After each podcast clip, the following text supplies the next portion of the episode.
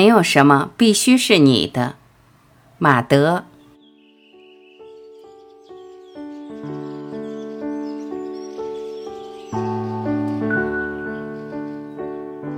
这个世间有没有该呢？譬如该得的名利以及该拥有的人，你得到了就是该得，没得到就是不该得。得到了重又失去也是不该得。几经辗转，再回到你手中，还叫该得。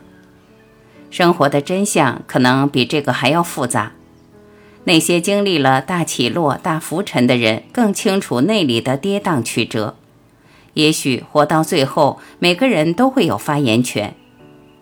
但是，一点是共同的：这个世界真的没有多少是该与不该的。该的核心是排他的，是独占的。在自我心理暗示上，上天需保证结果的必然性，但生活会以它的偶然彰显自身的扑朔迷离和不可捉摸。所以，没有什么是理所当然的，也不用把这种无常看作是不公平，因为在别人那里也曾有该得的未得到，只是你仅看到自己的不幸，没看到别人的不幸罢了。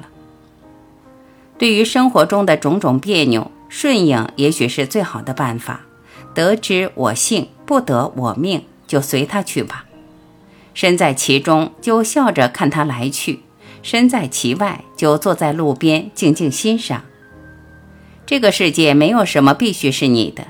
如果看不透这一点，你的脸上就难免会带着谁都欠你二百元的面相。这种面相挂久了，必然映射到自我的气质，从而崩塌你在他人心中的印象。这是一种极坏的心态，它的危害有二：一是身边的人会逐渐离你而去，毕竟谁也不愿跟一天到晚悲悲戚戚的人在一起；其二也是最重要的，你总是快乐不起来，就会危及健康。当你健康的时候，觉得什么都很重要，什么都舍不下。当你不健康了，才觉得所有都不重要了。可是已经晚了，何必呢？哪怕该是自己的，也要敢于放手给他人。敢舍是一种活到轻松的风度，更是一种活到开阔的能力。古往今来，那些大人物都是敢舍的人，恰恰俗世中人才会鸡毛蒜皮、锱铢必较。有时候，我们仰望他人取得的成就，或者羡慕别人过得幸福，总觉得别人比我们要好。究其原因，只是他们的断舍离做得要比我们好，比我们彻底。什么也舍不了的人，最终可能什么也得不到。所以，人与人最大的区别，恐怕就是你做不到的，人家做到了，由此也便拉开了每个人的生活高度和生活质量。能悟到，还要能做到。正如王阳明所提倡的，要知行合一。苏轼被贬黄州，写下著名的《赤壁赋》，里边就有句子自警。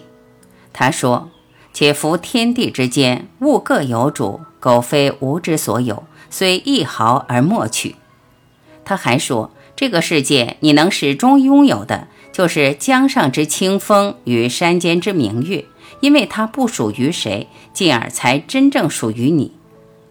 也就是像苏轼这样人生跌落到底的人，才有如此至真至深的感悟吧。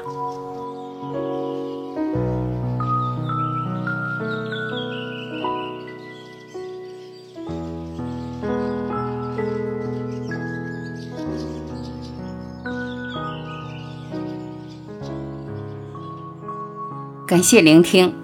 我是婉琪，如果您喜欢我播出的节目内容，欢迎您在评论区留言点赞，让我看到你的身影，我会第一时间回复。